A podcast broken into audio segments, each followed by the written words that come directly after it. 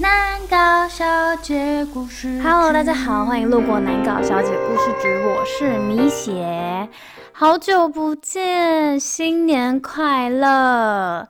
然后祝大家虎虎生风。不知道大家跨年过得怎么样？我跨年的时候就是呃在家里跟朋友一起玩了剧本杀啊，还有桌游。我觉得剧本杀其实真的蛮好玩的诶，可是真的是很需要动脑的一个游戏。而且我觉得剧本杀超级重要是你的伙伴，就是你的伙伴如果超会演戏的话，那就真的变得。大家都很带入那个剧情，可是如果大家就是有那种很尴尬癌啊，或是很有包袱的人的话，可能就会没有办法那么融入。哎，现在大家可能会听到一些敲敲敲的声音，是因为我家狗又在吃饭。我真的不知道为什么它每次都挑我就是录音的时候吃饭。反正我就是玩了剧本杀，然后我们就想说，好，我们十二点要跨年，跨完年之后我们要去呃好乐迪唱歌这样。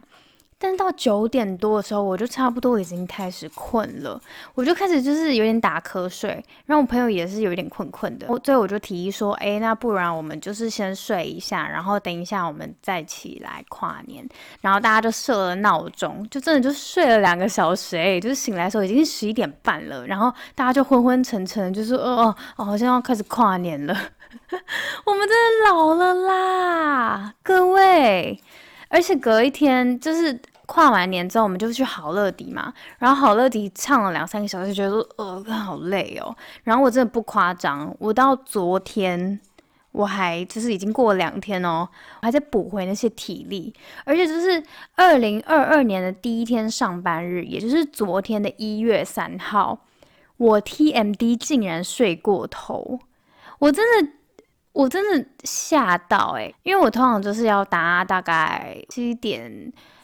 五十八分的车，但通常就是八点十八分会是最晚一班，我必须得要搭的车。然后那天就是醒来的时候，就是，已经八点二十了。然后我想说啊，应该还有下一班吧，结果没有哎，下一班就九点，也就是我上班的时间。因为我们公司非常的小气，就是小气的传产，它就是你只要迟到一分钟就是扣八十块。那我算一算，那我过去大概要三十分钟，我四千八就没。那我去干嘛？所以我就请了生理假。我就唉，就觉得说好吧，我就买了一个早餐，然后就坐在路边吃。我就觉得说，这应该就是上天想要告诉我，二零二二年就是米血必须放慢脚步，你必须享受当下，而不是一直被时间追着走。所以我就想说，算了，就放下吧，一切就就算了吧。他们要认为我是有计划性的连放四天，我也就算了。反正就是。有好好休息啦，所以我觉得也是好的。这就是我没有想到，我的二零二二年第一天上班竟然是这么，就是这么散漫的一个状态。我就想说，哎，我这个年纪这样子真的是 不是个大人该有的样子。总之呢，我就是今天才真的比较好一点，昨天也是一直昏昏沉沉，到今天才算比较真的有清醒，然后有好好去上班。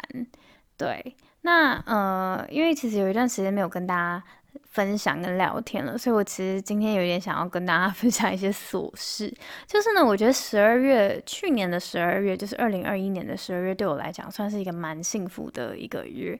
但其实蛮幸福的一个月，我觉得它有一个，这怎么讲？它有一个礼拜是我我称之它为二零二一年的结婚周。为什么呢？因为我有三个朋友，都是很好的朋友，在那一那一个礼拜，就是经历了被求婚，然后结婚啊，等等等的大事，而且真的都是我身旁很好的朋友。对我，我其实这样讲好像也没有说服力，因为其实我也不会跟没有很好的朋友联络，所以就是通常会联络都是真的很好很好的朋友。我真的。必须要跟大家分享，就是我有个朋友，我们就叫他长颈鹿先生。长颈鹿先生跟他女朋友是大学的时候就认识了，然后我跟长颈鹿先生是高中时候的同学，我们就一直都很好到现在。因为我们呃住住的很近，所以他也介绍他女朋友给我认识，然后我们大家就现在都会玩在一起。反正他们就在一起很久啦，然后我们也常常听他们说要结婚啊，要干嘛干嘛的。那我就问他说：“那你什么时候求婚？”就这样等等等等等，在去年的十一月底，我终于等到他说他要求婚了。我兴奋的要命，我就说真假的，赶快给我讲那些细节啊什么的，就是一个很 三八的人这样。因为女生就是因为求婚本来就是很个人喜好啊，你要去调查说这个人他就是是不是很很爱秀啊，也不能这样讲，就他是不是呃很想要大家的祝福啊，还是他想要私人的隐秘一点的啊这样。那他女朋友就是属于比较。害羞吗？也没有害羞啊，就是比较想要两个人隐秘一点的。可是我那个长颈鹿先生的这个朋友呢，他就是非常非常的一个爱现的人，他就是一个很爱秀的人。他就一开始还跟我说：“米雪，我决定了，我这种人生大事，我一定要就是依照我女朋友的喜好，所以我决定就是我们两个自己去露营，然后我就是跟他求婚这样。然后我就想说，当然好啊，就是。”就是求婚一生一次，当然就是要浪漫，然后两个人都喜欢的这样。就过了一个礼拜之后，我就是接到一通电话，是长颈鹿先生打来的。他就跟我说：“米姐，我想了一下，我决定还是干大事啦。”然后我就想说：“哦，好诶。”他就说我更大的啦，我就做更大事啊。然后我就想说，OK，应该因为依照它的规模，它应该真的是会搞得蛮夸张的。可是我就是想说，OK，OK，那有需要你再跟我说。就就在某一天的礼拜五，就接到他的电话，然后他就跟我说，米雪，就是你下礼拜一，就是你七点多的时候，你要到台北的一个某某酒店的二十楼，这样。我就想说，嗯，二十楼应该就是选了饭店的某一间楼层，然后就打算要都是给他惊喜啊，然后气球啊，等等等的。所以我想说，OK OK，就是二十楼应该就是那个 view 也蛮漂亮，然后很适合，很温馨这样子。结果他就跟我说，哦，对，你们要穿就是正式一点，不要穿太随便。我就想说，嗯，OK 也合理，因为求婚嘛，就是想要拍影片啊或者拍照，大家都要好看的这样。就是那天我们就下班，我们就去了那个地方。就是一上二十楼，我就发现，哇，是一个 sky bar，就是它是一个很多那种不上隔天不用上班，因为那天是礼拜一晚上哦。然后真的很多明天不用上班的一些。贵妇阿姨们就在那边，就是 Cheers！哎，你这个披肩哪里买的啦？哦，你怎么的类似这种，然后就是你就觉得说，天哪，我就是完全融入不了这个地方。而且它有个平台，就是望眼看过去就是台北市的整个 view，然后一零一就是超级明显的在那里。我看到这个时候，我就想说，不会吧？我就脑中一直回想，就是他讲的那句，我要干大事啊！我我我长颈鹿就搞大的啦，我就想说不会，就是就是在他女朋友登场的时候，会突然就是一零一就是爆炸，然后就放烟火说 marry me 这样子，我就有点害怕，就好险好险，是真的好险，他其实只是租了一个小小的一个 VIP 室，其实也不算 VIP 室，就是一个空间这样子，然后有纱帘啊什么的，然后就在那边布置。一些气球啊，等等等的，那我们就是有点像是帮他递玫瑰花，就是等到女主角来，我们会递玫瑰花，然后就是帮他们拍照啊，给他们一些祝福这样子。我真的必须说，其实是非常感人的。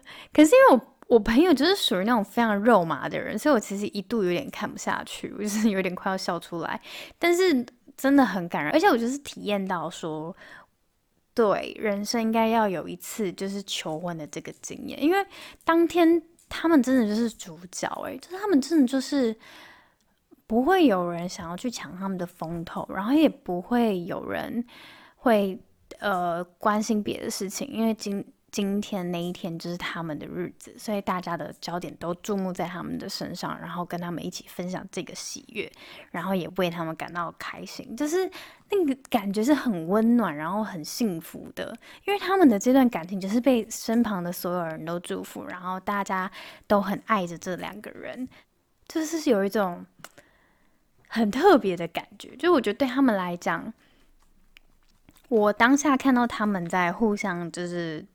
呃，讲话的时候，我就觉得他们一定觉得哇，我好喜欢这个人。希望啦，就是我自己心里这样想。我觉得当下被求婚的那个氛围，一定会觉得说哇，我好喜欢我眼前的这个人，我好想要跟这个人走下半辈子哦。所以我觉得他看着他们两个这样，我真的觉得 很感动。虽然就是 真的是肉麻到我有点鸡皮疙瘩起来，但是我我觉得男生真的是非常用心，我觉得我这边必须给他个掌声，真的很用心，而且花超级多钱的。如果你们真的想知道细节，可以再写信问我，就是我可以跟你们分享。反正那一天就是非常非常非常棒的一天，我觉得是呃。而且我觉得，其实应该是说，我看到跟我认识这么久的朋友，然后终于稳定下来，然后要愿意找到一个愿意跟他一起，然后他也认为很适合的人一起走下半辈子，就觉得哇，好棒哦，这样就有点感动。然后第二个呢，就是你们所知道的老唐，老唐其实就是也是大家都一直知道他要结婚嘛，因为他已经被求婚一年了。有一天他就。跟我说，就是他某一天，他真的是临时哦，就跟我说：“哎，米雪，我那一天要去登记。”然后我想说什么？就是好突然，就是突然他们就要去登记了。但是因为他们真的也在一起很久啦，所以我就说：“哦哦，好，那我们要约哪一天吃饭？”然后反正我们就约了他们，就是登记的前一天吃饭。这样，他就在那个 line 上面跟我说：“哎，对，那我可以顺便请你当我的证婚人吗？”然后我就想说，当然好啊！就是大家如果不知道的话，这边跟你们说一下，因为老唐其实长得跟小玉有一点像。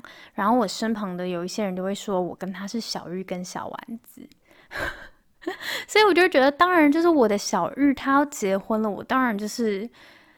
你知道支持到底，我就说好啊好啊这样。然后那一天就是我们见了面之后，他就拿了一张超级漂亮的结婚证书给我，就说米姐，你这个是你是第一个在上面签名的人，你一定要好好签。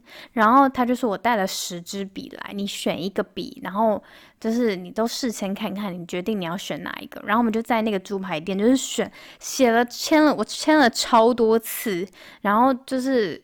最终选到了一个，就是被我们选，就是最终选到了一支笔，这样。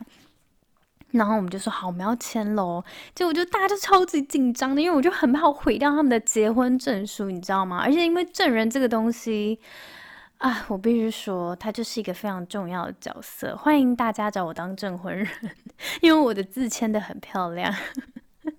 对，反正。我觉得在签完那个当下，我就觉得哇，好有感触哦！就是我觉得我那个礼拜就是一直处于一个很有感触的状态。我就觉得说，我跟我跟老唐真的是从国中开始一直认识到现在，然后我们没有大吵过什么的，然后也一起经历了很多事情。然后你看着他从小，然后到现在，然后终于要嫁做人妻了，就有一种嗯。而且还是嫁给这么好的人，就会觉得，嗯，终就是也不是说终于，而是说很替他开心，他找到了那一个可以过下半辈子的人。怎么办？我要哭了。对，反正我就是伴娘啦。然后我就跟他说，就是我希望伴娘礼服不要尽量不要找平口的，因为明显就是嗯比较孩童身材，所以就是可能撑不起来。而且我也跟他讲说，就是你婚礼那一天，我一定会，我一定会大爆哭啊！因为我现在就是有时候想到，我都会觉得很感人，就是觉得说，我真的就是只希望你开心，就是不管今天发生什么事情，我都希望你是快乐的。就算今天，呃，你你的你的一些要求，或是你的一些东西是别人没有办法理解，但我都会觉得没关系，反正你开心就好。我真的要哭了，我觉得就是很，我不会讲哎，就是很替他开心。然后一部分又会觉得说，对，就是大家都到了下一个阶段了，然后我们的人生都要开始经历一些转变，开始可能重心不会再是朋友啊，或是一些事情上面，开始慢慢会转移到家庭这一块。我觉得真的算是蛮有一点。我不知道哎，就是我这边可以跟大家分享一下，就是我我我哥在结婚的时候啊，我不知道大家各位妹妹是不是会有这种感觉，还是各位弟弟会有这种感觉，就是我觉得他很像是他还是我哥，然后他一样是一个很白痴的人，可是他同时间又好像不是他了，就是他同时间又是别人的老公了。我觉得好乱哦，就是我不会讲这个感觉，你会有一种很陌生的感觉，就有一种嗯。你明明就是还是我哥，我们也不会改变，然后我们还是会常常见面或什么的。可是因为你已经是别人的老公了，所以好像又离我很遥远。然后我们也不可能再像以前那么亲密了，因为他可能也会有自己的孩子啊，有自己的事业跟自己的家庭要顾，所以就是有一种。你们都知道，接下来的关系不会再像以前一样的那种感觉，当然还是很好啦。只是就是每一个人的生活重心啊，或是想做的事情啊，以及等等的目标都不一样了嘛，所以就是多少一定会有转变。但我们真的都是保持着祝福的心，因为我就爱他们嘛，所以我觉得他们怎么样都好，只要他们健康，他们开心，我都觉得好。是怎样又哭了是不是？然后另外一个就是我朋友他被求婚，然后我觉得很好笑的地方是他其实自己好像有一点知道他要被求婚了，然后他就跟我说怎么办怎么办？礼拜天我好像要被求婚了，而且礼拜天他就跟他男朋友出去，然后我就问他说：“哎，那你今天被求婚了吗？”他就说：“嘘，先不要说，他现在在我旁边。”我想说：“哎，我觉得其实比起……”被求就是比起惊喜被求，就是怎么讲？我觉得其实被骗，比起被骗，你要假装你被骗这件事情更难呢。就是你要装傻，让对方以为你被骗，是一件更难的事情。诶，就是可见我朋友的演技有多么好。因为我觉得，如果是我，我好像很难很难演这件事情。诶，我就会说，呃，哦，一戒指，嗯，就是会一直不小心，就是想到那一方面去。而且我真的必须要提醒广大的男性友人，求婚的时候拜托留女朋友一个生路。我为什么要这样讲？因为我第一个那个长颈鹿先生他女朋友当天真的完全没有打扮，因为他们同居嘛。那他为了要骗他女朋友，就是说有有一个活动，然后怎么样怎么样的，所以你就是我们随便。你随便穿一穿，我们出去就好了。这样，结果他自己本人打扮超级好看，就是什么头发都 set 啊，然后还穿那种很不像他会穿的外套啊，然后给我穿皮鞋。就他女朋友就是真的就是穿就是像睡衣一样，然后头发就超乱，然后甚至就是。就是素颜这样，我就觉得说，拜托留女友一个活路，就是至少你帮她带个衣服好不好？就是至少如果是我的话，至少给我眉毛跟口红好不好？至少就是提醒我说，哎，baby，你要不要画个眉毛？你要不要口红？不然我真的就是 TMD 像个病人一样，我真的会一大后悔，就是看那个人生。这我真的是一辈子都会不敢点开我被求婚的影片或是照片，因为我觉得真的太丑了。所以我希望各位男性们在注重自己的外在的同时，也麻烦让女友是漂漂亮亮的好吗？因为这真的一生只有一次。好，然后呢，就是接下来就是我想要讲新的一年的新年新希望。其实我每一年都会。想明年要做什么，然后尽量规划，然后年度的时候会再回归，回过头来看一下自己有没有达成。那其实去年的有一些东西没有达成，然后有一些东西其实其实就是像大家讲嘛，就是计划赶不上变化，很多事情你你根本不知道为什么会发生这种事情，然后它就发生了，你也必须得接受它，然后化解它，然后才能继续。所以当然有一些计划就 delay 了。那我明年的话，我真的会希望第一个就是身体健康嘛，然后第二个就是我希望 podcast 可以继续进行，因为我我其实这算是有点反省嘛，就是我觉得我近期近几期来，就是我不会想要说我是怠惰，而是我觉得，嗯，当初我有讲说我做这个节目其实就是因为开心嘛，那跟老唐一起做也很开心，嗯，我觉得。其实我在二零二二年、二零二一年的时候，就是应该是下半年吧，就是开始经历一些事情。其实也没有什么大事，可是我的状态就变得非常的不好。然后我有吃一些药，那那些药其实会让我没有办法，嗯，很集中去思考一些事情，或是我会很很想睡觉，昏昏沉沉的。就这样吃了一段时间。突然变好沉重，反正我想要分享的是，呃，那些东西让我没有办法集中去思考事情，所以导致我其实对于很多事情都是过了我就忘记了，或是我对很多事情的记忆是非常模糊的。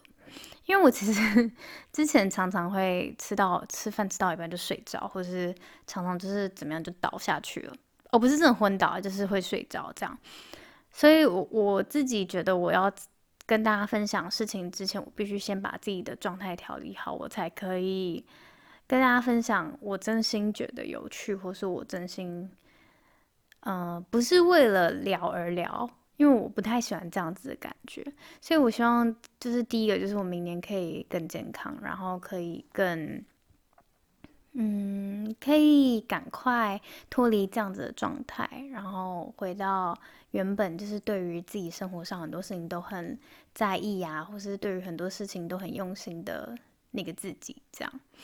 因为我我其实还蛮一直都蛮想要跟大家分享，就是说，嗯，其实每个人都会生病嘛，就是不管是情绪还是身体都会生病。那我觉得我们每一个人都要学习如何去放松自己，因为我觉得我在去年的时候，就是想到了一个课题是放松。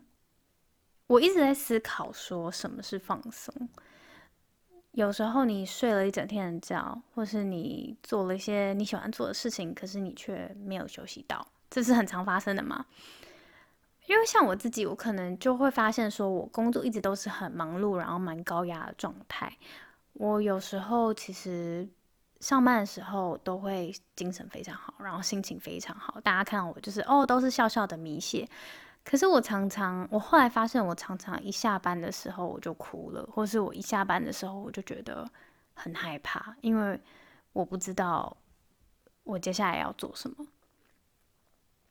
我太习惯在那样子的环境之下，当我一停下来，我就会觉得说我我要干嘛，我可以做什么，然后瞬间你就会很慌张。所以，我嗯，我在经历过那一段时间，现在当然还是在 ing，就是在这个阶段。我觉得就是很感谢身旁的人吧，因为其实我觉得我身旁的人真的对我非常的好，然后也非常的包容我。因为我其实常常真的就是会突然消失，或是我就不回讯息的人，可是我我身旁的人都很关心我，然后也很在意我的状态什么的，所以我觉得就是嗯蛮感谢他们的。所以我觉得为了要就是答谢这些很关心我的人，我觉得二零二二年我真的会想要更健康，然后变得更快乐，然后也希望可以持续做自己想做的事情，然后。分享更多事情给大家，虽然可能我们的听众也没有很多，但是我希望我可以持续做一件让我觉得是开心，然后没有压力的事情。这样好，那今天的话有点短，但是因为我真的觉得我很想要分享这个开心的事情给大家。虽然后面有点沉重啦，但是我觉得每一个人都会有这样子的状态。如果你们也有很不开心的时候，或是你们有一些走不出来的时候，你们都可以写信跟我们说，然后或是可以跟身旁的人聊一聊，然后需要帮助的时候可以去找医生，或是找一些智商师等等等的。绝对不要觉得都是自己的问题，或是绝对不要觉得。为什么只有自己这样？为什么别人可以我不行？为什么别人那么坚强，我这么脆弱？其实每一个人承受的压力本来就不一样嘛，每个人心中的水杯也不一样。别人可能是十分满分，你可能是五分满分。那你只要有做到你自己五分满分的那个满分，就已经很棒了。所以我觉得，嗯，虽然这是大家都要学习的课题啊，因为生活就是永远比不完嘛。但是其实。